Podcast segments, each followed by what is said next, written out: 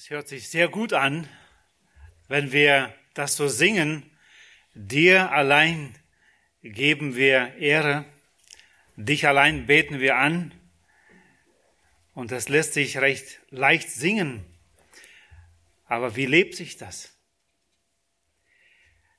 Darum soll es heute in der Predigt gehen. Ich hoffe, ihr habt das Wochenblatt dabei und könnt ein bisschen mitverfolgen, unser Thema und auch die Punkte, einige Bibelstellen habe ich mit aufgeführt. Es geht um ein ungeteiltes Herz. Ein un, ich habe einen Bindestrich gemacht, geteiltes Herz.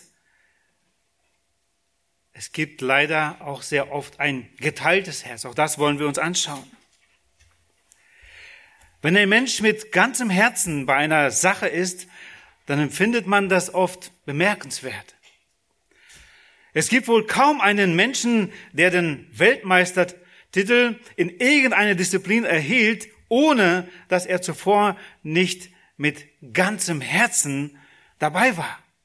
Vor seinem Erfolg hat er alle Kräfte seiner Persönlichkeit mobilisiert, um den Weltmeistertitel zu erringen.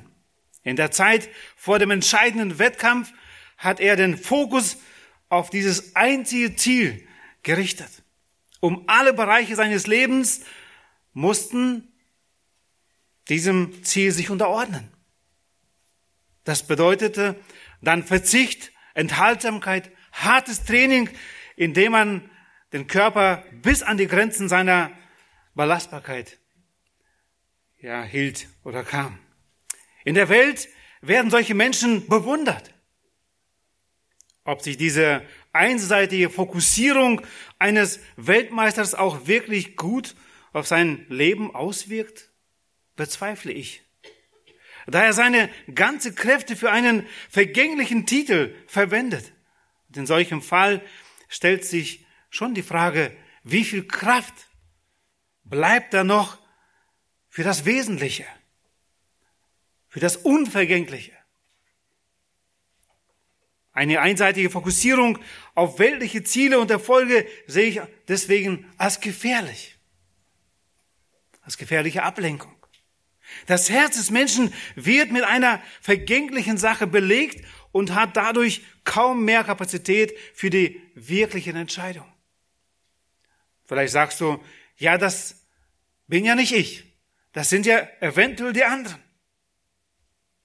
Während Menschen, die auf eine, einen Weltmeistertitel hinarbeiten und viele bewundert werden, stoßen Menschen, die sich so intensiv und bewusst sich Christus zur Verfügung stellen oder Gott mit ungeteiltem Herzen zu dienen, oft werden sie als extrem beschrieben und einseitig abgestempelt. Gott sucht und hält Ausschau nach bestimmten Menschen auf der ganzen Erde. 2. Chroniker 16, Vers A, also äh, 9, die erste Hälfte, lesen wir 2. Chroniker 16, 9a. Denn des Herrn Augen durchlaufen die ganze Erde, um denen treu beizustehen, deren Herz ungeteilt auf ihn gerichtet ist.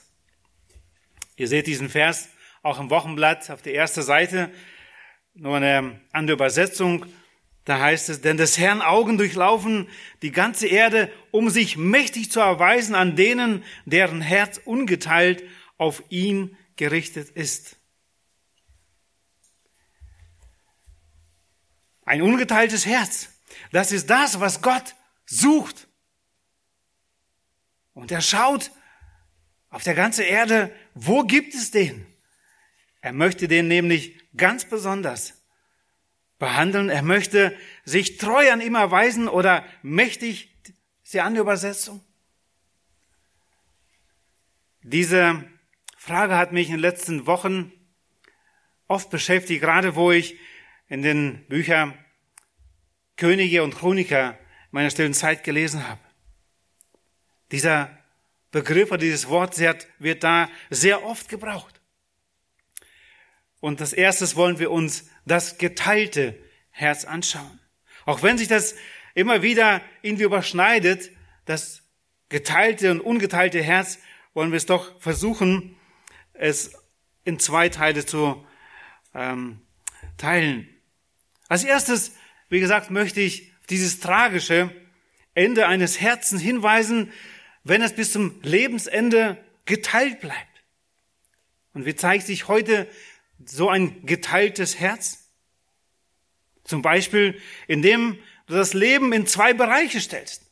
Einen, wo du am Sonntag im Gottesdienst bist und versuchst, Gott die Ehre zu geben und solche Lieder singst, wie wir gerade gesungen haben.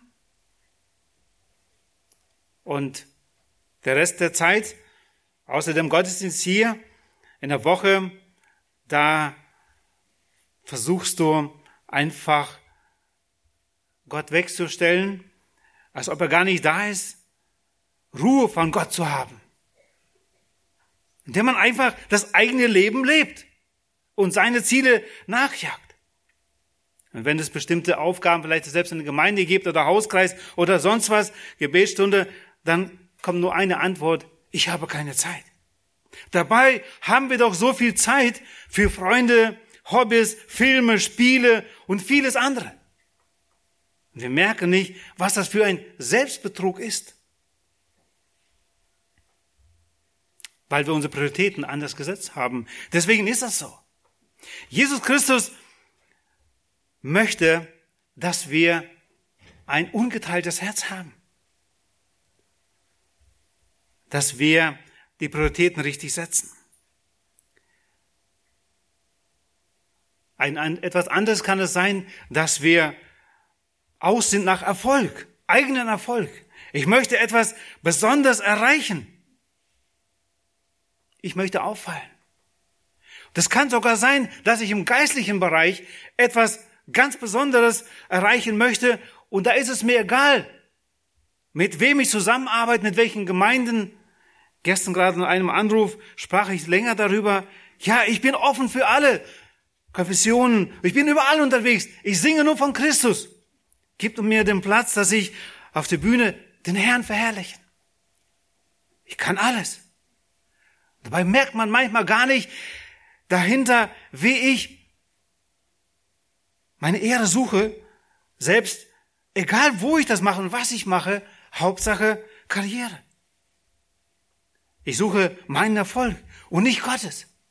Da gibt es etwas, wo Gott uns Erfolg schenkt. Auch in der Gemeindearbeit, wo wir das Evangelium weitergeben und wir sehen, wie Gott segnet. Und dann ist es gut.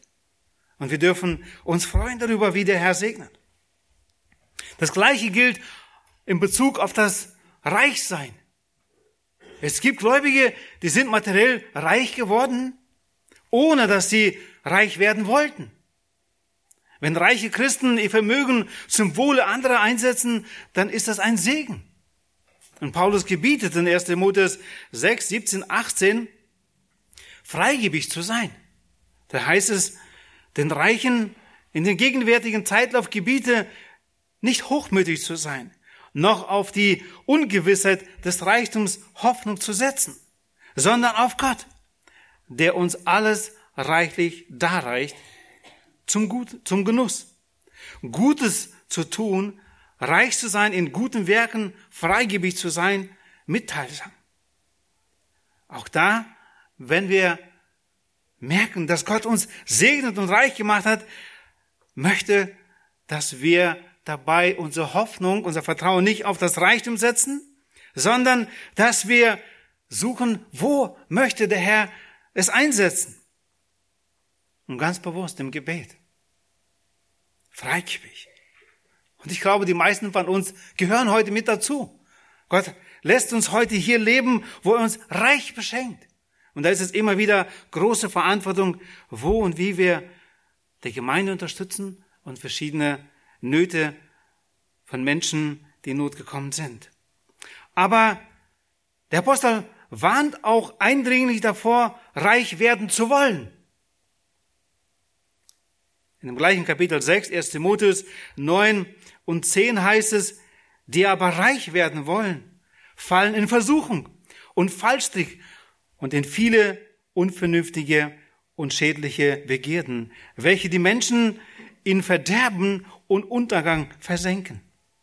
Denn eine Wurzel alles Bösen ist die Geldliebe, nach der einige getrachtet haben und von dem Glauben abgeehrt sind und sich selbst mit vielen Schmerzen durchbohrt haben. Sie möchten reich werden. Und unser Herr warnt uns durch Apostel Paulus, es ist eine große Gefahr, wenn das deine Priorität ist, auch als Gläubiger. Ein Bruder sagte mir seiner Zeit, war noch nicht lange gläubig, suchte Arbeit, aber das war alles zu schlecht bezahlt für ihn. Und er sagte, tja, was nützt mir der Himmel, wenn ich irgendwann mal da bin? Wenn ich heute hier als Armer bin? Ich sagte ihm nur, Gott weiß, was er dir anvertrauen kann, wie du damit umgehen wirst können. Ist heute nicht in unserer Gemeinde, aber er ist hoch verschuldet. Bei Gott ist immer entscheidend, was ich will. Was suche ich? Suche ich wirklich die Ehre Gottes, von der wir so schön singen können? Oder suche ich das Reichtum? Er sieht unser Herz. Und er will von uns ein ungeteiltes Herz, was wirklich auf ihn ausgerichtet ist. Wenn ich nur ihm dienen will, dann habe ich ein ungeteiltes Herz. Wenn ich aber sowohl Gottes als auch meine eigene Ehre suche, dann habe ich ein geteiltes Herz. Und Jesaja 42, 8, wir kennen diese Stelle sehr gut, da sagt Gott sehr eindeutig, ich bin der Herr, das ist mein Name. Und meine Ehre gebe ich keinem anderen. Ich muss ehrlich sagen, dass ich immer wieder Angst habe. Selbst da, wo ich von den Wundern Gottes erzähle, wie Gott uns geführt und geleitet hat im eigenen Leben, im Leben der Gemeinde, ich habe Angst vor Gott, dass ich irgendwo die Ehre mir gebe. Das ist mein Gebet und ich hoffe uns alle, dass wir wirklich Gott suchen und ihm die Ehre geben wollen für alles das, was er getan hat.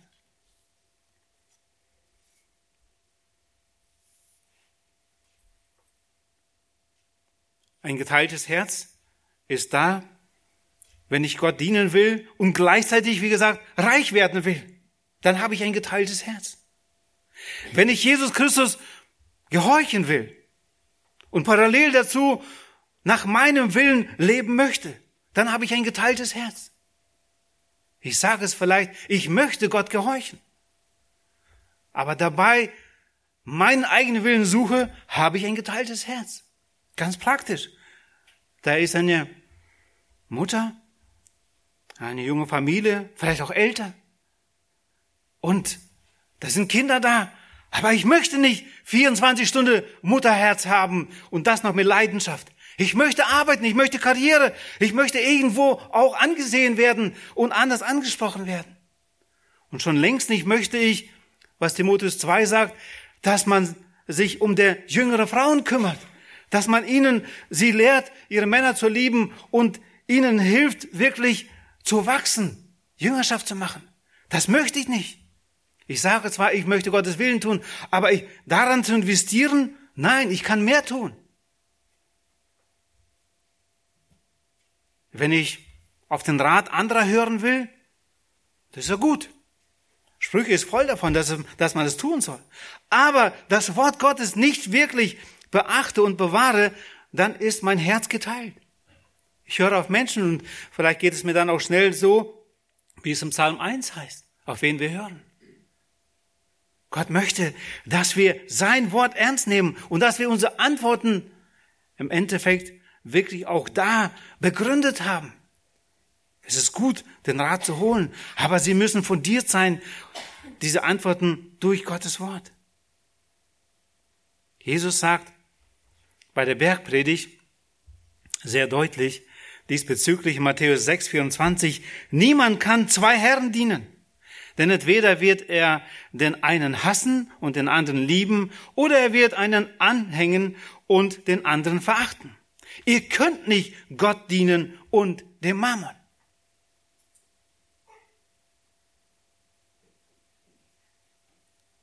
Vielleicht denkt ihr, das gehört jemand anders. Nein, ich glaube, dass diese Worte heute sehr aktuell sind in unserem eigenen Leben. Wenn wir wirklich ins Licht Gottes kommen, jeder Einzelne persönlich, Gott beurteilt, er schaut auf der ganzen Erde und sucht die, dessen Herz ungeteilt ist und völlig auf ihn gerichtet ist. Das Volk Israel hatte oft ein geteiltes Herz. Die Propheten haben immer wieder das Volk darauf aufmerksam gemacht.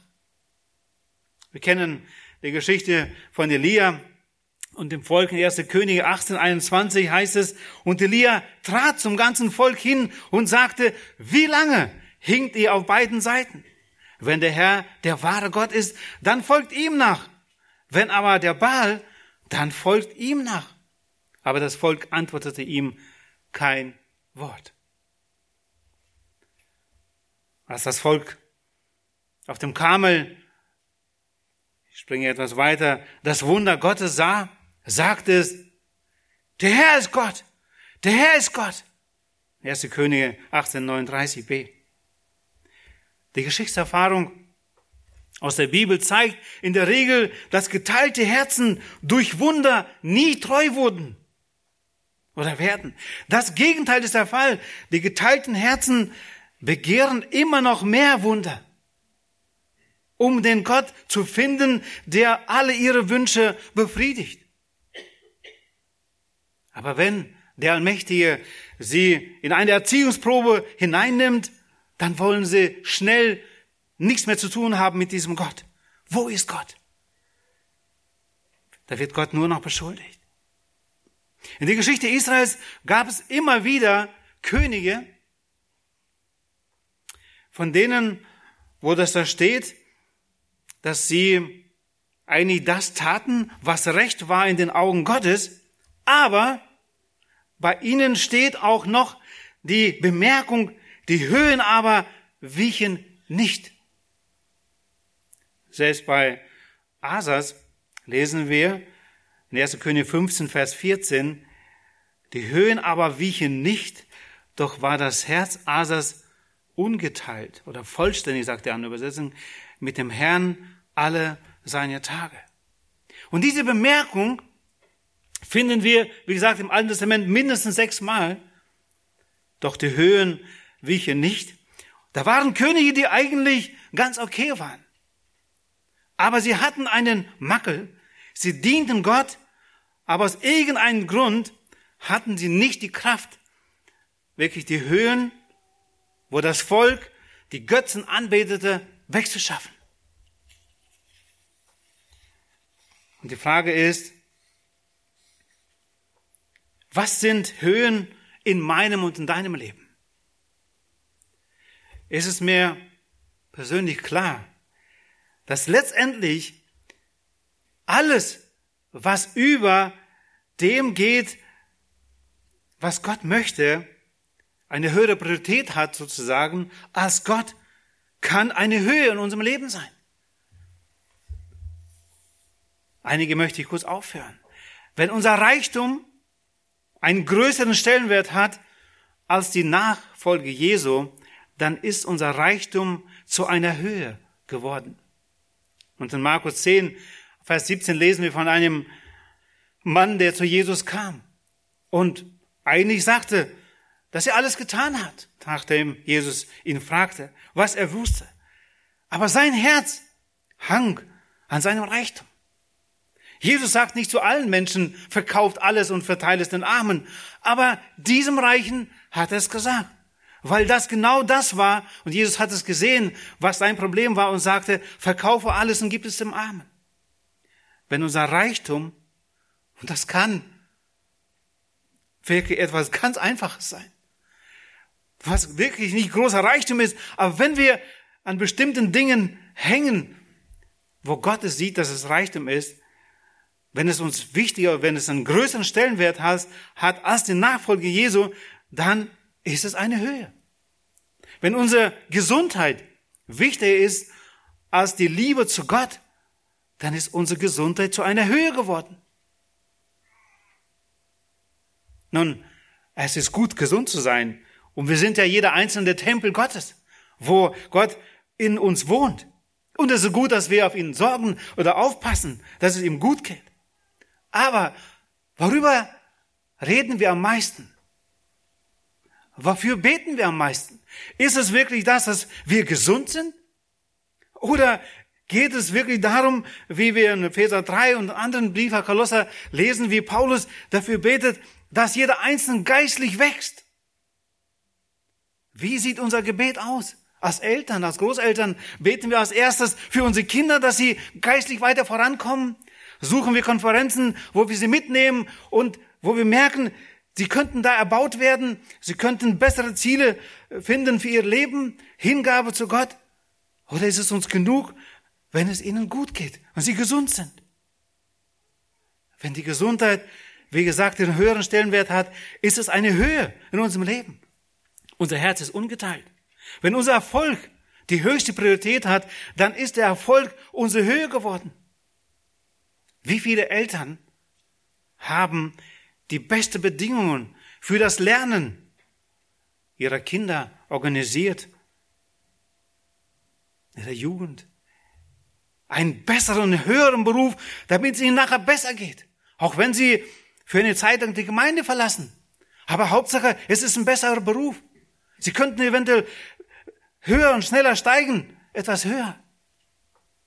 Dann war dieser Erfolg, diese Priorität in deinem eigenen Herzen schon in die Höhe und du hast sie deinen Kindern weiter vermittelt. Zu viele Beerdigungen habe ich schon gemacht von jungen Leuten, wo die Eltern genau das mir sagten, was ihr Ziel im Leben gewesen ist. Wenn uns der Blick in die Welt wichtiger geworden ist, zum Beispiel durch Fernseher, Internet und Medien, als der Blick auf Jesus und sein Wort, dann ist das Fernsehen und Internet, wenn es auch sehr hilfreich ist, auch in unserem Leben zu einer Höhe geworden. Unser Herz ist nicht mehr ungeteilt. Wenn unser Hobby oder unsere Vergnügungen wichtiger geworden sind als das Gott dienen, dann sind diese Dinge unsere Höhe geworden. Gott hat nichts gegen Urlaub und dass wir ausruhen. Überhaupt nicht. Nicht selten hat Gott es hier und da befohlen. Aber wir können dieses Hobby oder unseren Urlaub sehr unterschiedlich verbringen. Die meisten von uns haben vier Wochen Urlaub. Und wenn wir zwei Wochen dafür nutzen, um in der Gemeinde wo zu helfen, ein Missionswerk oder eine Einsatzwoche, und zwei Wochen dann auch im Meer oder in den Bergen verbringen, dann, wenn wir es wirklich für den Herrn tun, werden wir merken, wie gut wir ausgeruht sind. So schnell kann es kommen, dass wir nur für diese Dinge leben und ein und viermal nicht mehr ausreichen im Jahr Urlaub zu machen, sondern wirklich diese Vergnügen suchen und dann wird es zu unserer Höhe.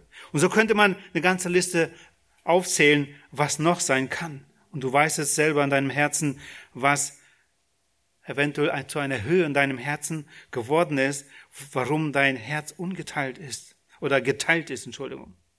So wie es Könige gab, die Gott gefallen haben, bei denen aber die Höhen nicht wichen, so besteht auch bei uns Christen, wie gesagt, die Gefahr, dass wir zwar dem Herrn nachfolgen und ihn lieben, aber trotzdem gewisse, gewisse Höhen dulden, so dass sie nicht weichen. Und diese Höhen können uns zum Verhängnis werden. Und davon lesen wir zu Genüge im Alten Testament und wir wissen und sehen es um uns herum, wie dieses geteiltes Herz wirklich zu einem Verhängnis von einem und dem anderen um uns herum geworden ist. Und vielleicht merkst du selbst, dass du gerade noch so dran bist und dass es dir zum Verhängnis geworden ist und vielleicht denkst du, ich besuche heute das letzte Mal die Gemeinde und dann schließe ich ab mit Gott. Gott redet heute sehr ernst zu uns. Als zweites wollen wir etwas mehr das ungeteilte Herz uns anschauen. Das ungeteilte Herz ist in den Augen Gottes eine absolute Köstlichkeit. Lesen wir nochmal den Versen 2. Chroniker 16, 9a. Denn des Herrn Augen durchlaufen die ganze Erde, um denen treu beizustehen, deren Herz ungeteilt auf ihn gerichtet ist. Wir bleiben noch etwas im Alten Testament und schauen uns das Leben von zwei Könige etwas näher an. Am Ende des Lebens Davids, der als Mann nach dem Herzen Gottes genannt wurde, versammelt er das ganze Volk, um ihnen mitzuteilen, dass nicht er den Tempel für Gott bauen wird, sondern sein Nachfolger und Sohn da, da, Salomo. David fordert das Volk auf, sich an die Gebote Gottes zu halten. Und zu seinem Thronfolger, Salomo, sagt er in 1. Chroniker 28, Verse 9 bis 10 folgendes. Und du, mein Sohn Salomo, erkenne den Gott deines Vaters und diene ihm mit ungeteiltem Herzen und mit williger Seele. Denn der Herr erforscht alle Herzen und alles Streben der Gedanken kennt er. Wenn du ihn suchst, wird er sich von dir finden lassen. Und wenn du ihm aber verlässt, wird er dich verwerfen für ewig.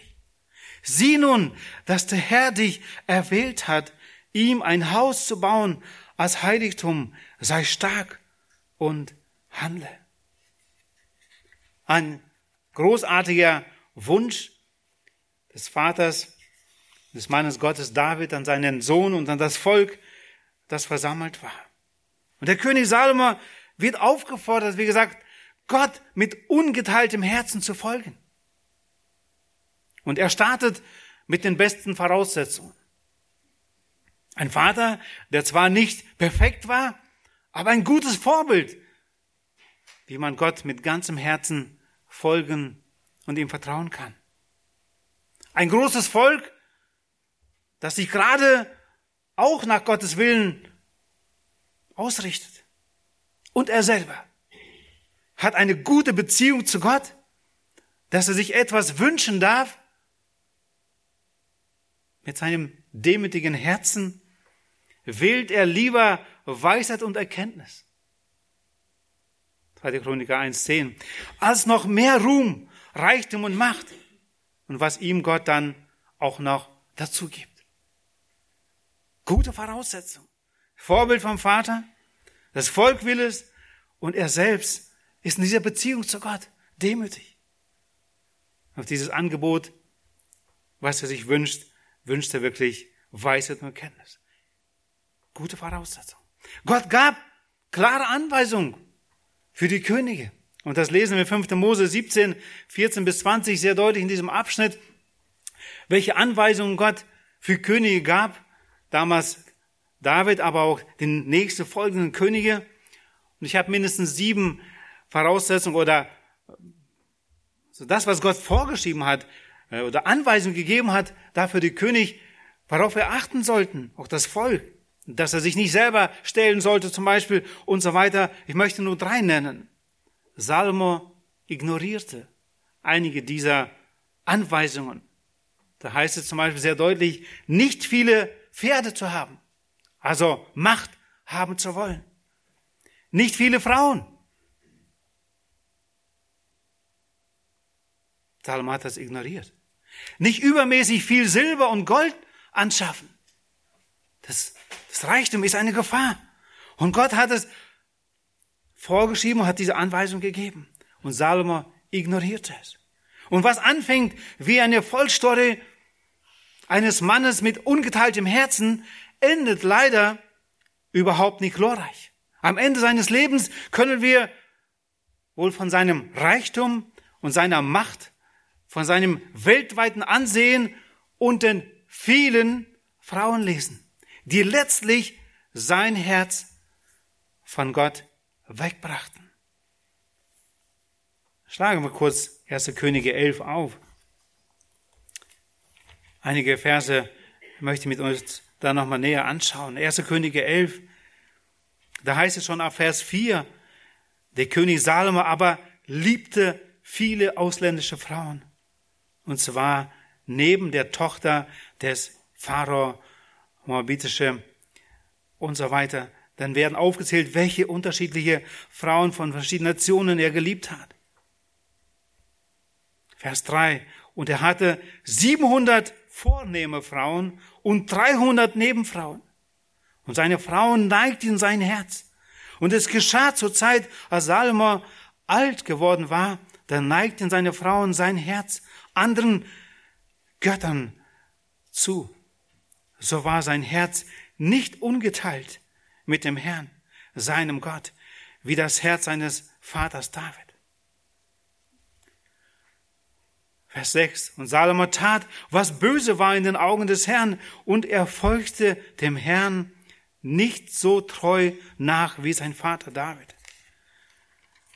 Wenn wir etwas weiterlesen, auf Vers 9 dann, da wurde der Herr zornig über Salomo, weil er sein Herz von dem Herrn, dem Gott Israels, abgewandt hatte, der ihm zweimal erschienen war und ihm in dieser Sache geboten hatte, nicht anderen Göttern nachzufolgen. Aber er hatte nicht beachtet, was der Herr ihm geboten hatte. Da sprach der Herr zu Salomo, weil dir dies bewusst war und du meinen Bund nicht beachtet hast und meine Ordnungen, die ich dir geboten habe, werde ich das Königreich ganz bestimmt von dir wegreißen und es einem Knecht von dir geben.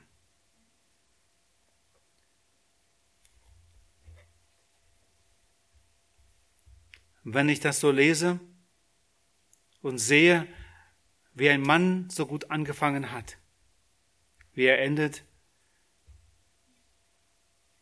soll uns dieses Wort wirklich belehren und wir sollen darauf achten. Gott hat es uns zurückgelassen als Wahl. Auch zu Salomos Zeiten gab es genug Dinge, die seine Aufmerksamkeit, seine Liebe und sein Herz wollten.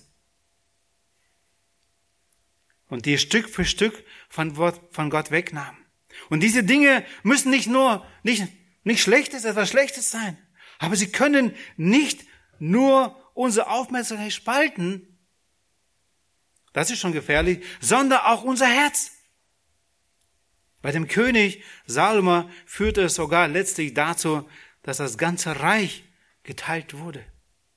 Und er, und es folgten viele schlechte Könige und wenige gute und ganz wenige, die das Prädikat mit ungeteiltem Herzen erlangten. Einer dieser wenige war Hiskia. Das ist der zweite König,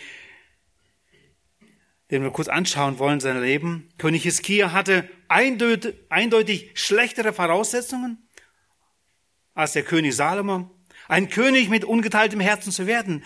Denn vor Hiskia herrschte der schlimmste König des Südreichs, König Ahas, der andere Götter anbetete und dafür im ganzen Land Altäre aufstellte und den Tempel des wahren Gottes verkommen ließ.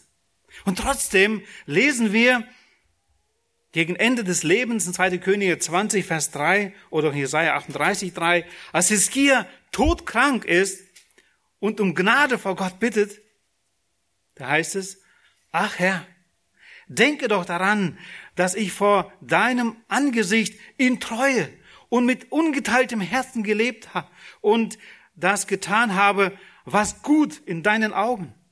Und Hiskia weinte sehr. Und Gott erhörte Hiskias Gebet und bestätigte damit sein ungeteiltes Herz. Aber einen kleinen Streifzug durch Hiskias Leben in 2. Chroniker 29 bis 32 ist wirklich ein lohnens, lohnenswert, sich das noch etwas näher anzuschauen. Und da heißt es in 2. Chroniker 29, könnt ihr gerne auch mit aufschlagen, ich werde einige Verse da auch wirklich nur streifen, aber es ist gut, wenn man sie auch selber in seine eigene Bibel liest. 2. Chroniker 29. Hiskia lässt eine Tempelinventur durchführen, so würde ich das sagen. Er lässt alles Unreine ausräumen. Und wir lesen Vers 10 und 11, diesem Kapitel 29, da heißt es, nun aber liegt es mir am Herzen, einen Bund mit dem Herrn, dem Gott Israels zu schließen, damit sich die Glut seines Zornes von uns abwendet. Nun, meine Söhne, seid nicht lässig, denn euch hat der Herr erwählt, vor ihm zu stehen und ihm zu dienen. Ihr sollt seine Diener sein und ihm Rauchopfer darbringen. Nicht lässig. Und er wollte die Glut Gottes, des Zornes Gottes abwenden. Und er sucht wirklich Gott. In Vers 15 heißt es dann, und sie versammelten ihre Brüder und heiligten sich. Und sie kamen nach dem Befehl des Königs, den Worten des Herrn gemäß, um das Haus des Herrn zu reinigen. Und wir lesen etwas später dann, dass sie acht Tage ausgeräumt haben. Vers 17 davon lesen wir. Wie sie es geheiligt haben. Es war ihm wichtig. Sie haben auch andere Dinge repariert, die kaputt gegangen sind und heiligten sich. Zum Beispiel die Gerätschaften. Und außerdem lässt er im ganzen Land die Anbetungsstätten für andere Götter zerstören. So dass auch das Land die ungeteilten Hingabe an Gott widerspiegelt. So dass auch die Obersten der Stadt zusammen, er zusammenbringt und mit ihnen Opfer darbringt zur Vergebung der Sünden für das ganze Volk. Es ist auch interessant zu sehen, wie er das alles macht und wie wichtig es ihm ist, dass das geschieht. Vers 24.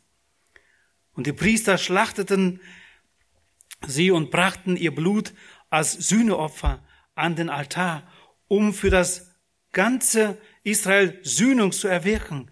Denn für ganz Israel hatte der König das Brandopfer und das Sündopfer befohlen. Etwas später sehen wir, welche Haltung er selbst als König hatte, Vers 28. Und die ganze Versammlung betete an. Und der Gesang erscholl und die Trompeten schmetterten. All das dauerte bis zur Vollendung des Brandopfers. Und als man das Brandopfer vollständig dargebracht hatte, knieten der König und alle, die sich bei ihm befanden, nieder und beteten an. Und der König Hiskia und der Obersten sagten zu den Leviten, dass sie den Herrn Lob singen sollten. Mit den Worten Davids und Eseas Asaf. Und sie Lob sangen mit Freude und neigten sich und beteten an. Im Kapitel 30 sehen wir dann, wie Hiskia dafür sorgte, dass die Priester und Leviten, dass sie versorgt werden, dass der Gottesdienst weitergehen kann, auch in Zukunft. Interessant in diesem Kapitel, wie genau es beschrieben wird, worauf wir achten, Kapitel 30, Vers 4. Und die Sache war recht in den Augen des Königs und in den Augen des ganzen Versammlung. Was sie taten, was wir dann lesen, dass sie selbst Getreide, selbst von den Rindern und Schafen den zehnten Teil bringen sollten, damit diese Priester und Leviten dienen konnten. Das ist eine Hingabe, die auch wir selbst ziemlich schnell auch messen können, wie unser Herz Gott hingegeben ist. Wir sehen es auf unseren Kontoauszug oder sonst. Ihm war es wichtig. Kapitel 32, 24 bis 26, Stelle aus diesem Kapitel möchte ich noch aufschlagen, Kapitel 32, 24 bis 26, auch Hiskia hat ein Problem mit Stolz, bei dem so viel Reichtum. Wir lesen hier an jenen Tagen wurde hier todkrank und er betet zu dem Herrn. Und der Herr redete zu ihm und gab ihm ein Wunderzeichen. Aber Eskia vergalt nicht die Wohltat, die an ihm erwiesen worden war. Denn sein Herz wurde hochmütig. Und es kam ein Zorn Gottes über ihn und über Juda und Jerusalem. Da demütigte sich Hiskia wegen des Hochmuts seines Herzens. Er und die Bewohner von Jerusalem. Und der Zorn des Herrn kam nicht über sie in den Tagen Hiskias. Auch Hiskia war ein Mann wie David, der zwar sündigte, aber er demütigte sich, durfte Buße tun und durfte Vergebung erfahren. Wie sieht es heute in deinem und meinem Herzen aus? Und vielleicht helfen uns diese Ecksteine, diese Eckpunkte sozusagen aus dem Leben Hiskias auch uns auf unserem Weg, den wir heute gehen. Mit ungeteiltem Herz. Wo muss ich, wie Hiskia, beim Entrümpel des Herzens beginnen? Und anfangen. Dinge rauswerfen, die nicht mein, in mein Herz gehören. Die den Platz sozusagen streitig machen mit unserem Herrn. Und das können durchaus ganz konkrete Dinge sein in unserem Wohnzimmer oder im Büro oder wo es sind. Ganz konkret Dinge entfernen, verbrennen, was auch immer, entsorgen, damit sie nicht in Konflikt kommen, damit unser Herz ungeteilt dem Herrn sein kann, wo es uns immer wieder eine Verführung ist. Wo muss ich um Vergebung bitten? Weil ich zu lange mit geteiltem Herzen gelebt habe. Ganz konkret sein Herzen vor dem Herrn prüfen, wo sind diese Dinge? Wo ist es dran, mich und mein Herz wieder neu auszurichten? Zu erinnern, was Gott schon alles Gutes getan hat. Sein Opfer am Kreuz. Damit Jesus wieder im Mittelpunkt ist. Damit meine Beziehung zu ihm nicht nur am Sonntag ich suche, sondern regelmäßig. Interessant festzustellen, im Alten Testament, bei allen Königen oder bei den meisten Königen eindeutig, dass das Herz des Königs sich jeweils im Verhalten des Volkes widerspiegelte. War der König mit ungeteiltem Herzen bei Gott, war die Chance hoch, dass auch das Volk tat, was Gott gefiel. Hielt sich jedoch selbst der König mit geteiltem Herzen, so sehen wir, wie selbst auch das Volk gewaltige, schiefe Wege ging. Und es wurden viele Götter angebetet. Zum Schluss möchte ich einige Anwendungen noch mehr machen, als wir schon getan haben bis jetzt. Hesekiel 11, Vers 19. Das ist meine Frage, nachdem uns diese Verheißung erreicht hatte, nachdem Gott uns ein neues Herz geschenkt hat. Hesekiel 11, Vers 19. Was erleben wir heute? Da heißt es in Hesekiel 11, Vers 19, und ich werde ihnen ein neues Herz geben. Und ich werde einen neuen Geist in ihr Inneres geben. Und ich werde das steinerne Herz aus ihrem Fleisch entfernen und ihnen ein fleischernes Herz geben. Gott hat von Seite an Seite durch die Wiedergeburt, durch das Wort Gottes, durch den Heiligen Geist uns ein neues Herz geschenkt. Was heute fähig ist, wirklich auch ungeteilt zu leben. Das neue Herz möchte, wenn Jesus denn da wohnt, er es wiedergeboren hat, eindeutig, möchte sich in allen Bereichen sich dem Herrn unterordnen. Seine höchste Priorität ist es, das zu tun, was Gott gefällt. Das ungeteilte Herz ist nicht zwiespältig, sondern einfältig. Die Welt macht uns weiß, dass wir aus der geistlichen Vielfalt das Gute herausnehmen können und deshalb reicher werden, als wenn man sich nur auf die Bibel ausrichtet. Und viele glauben dieser Lüge dem Feind unserer Seelen. Es ist bemerkenswert, dass es nicht so viel heute darum geht, einfach zu sagen, nein, es gibt Gott gar nicht. Auch wenn das noch viele glauben, aber das sehe ich heute nicht als die größte Gefahr. Das, die größte Gefahr sehe ich heute darin, dass man versucht, alles zu vermischen.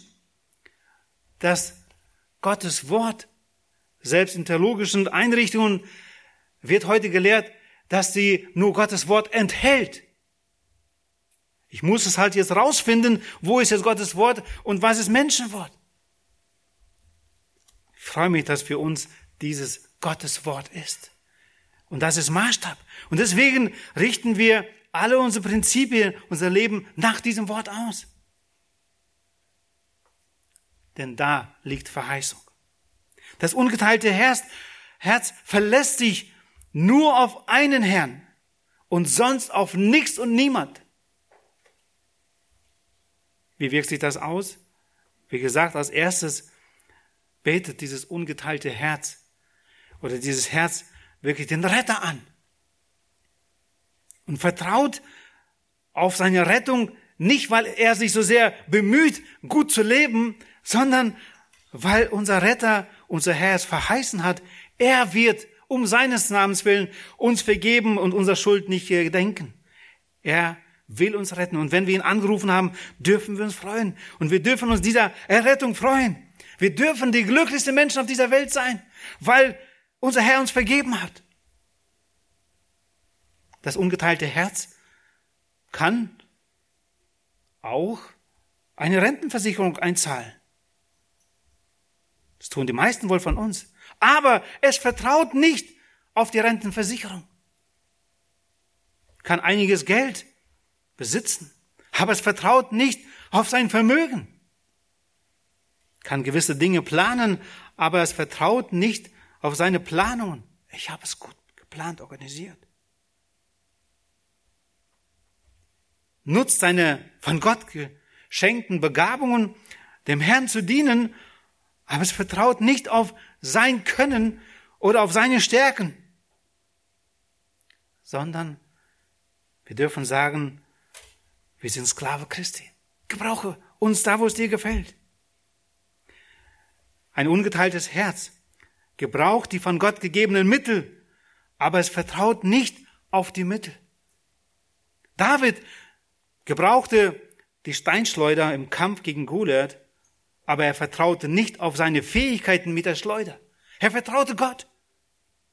Ein ungeteiltes Herz lebt in der Furcht des Herrn, bleibt demütig, sucht den Willen seines Herrn, Jesus Christus, denn das hat Verheißung des ewigen Lebens.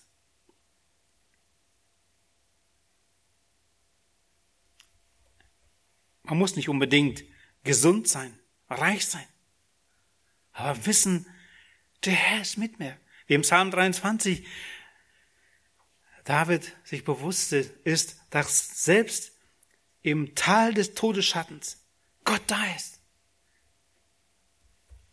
Ein ungeteiltes Herz sucht die Ehre Gottes und nicht sich selbst darzustellen. Es geht nicht darum, dass wir uns irgendwo präsentieren. Gott gefällt es gar nicht. Gott möchte, dass wir ihm die Ehre geben.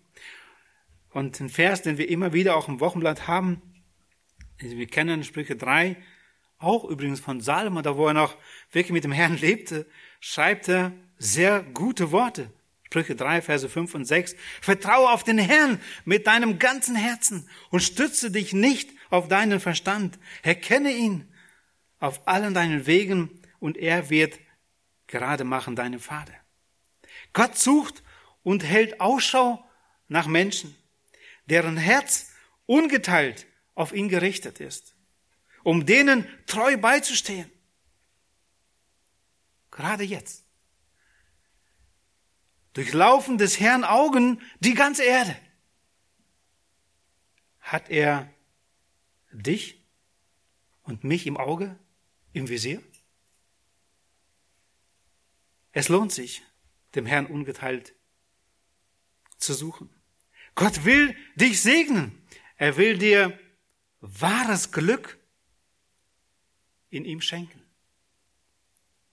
ewiges Glück, ewiges Leben und in tiefster Abhängigkeit von ihm ist die größte Freiheit. Und das dürfen wir erleben.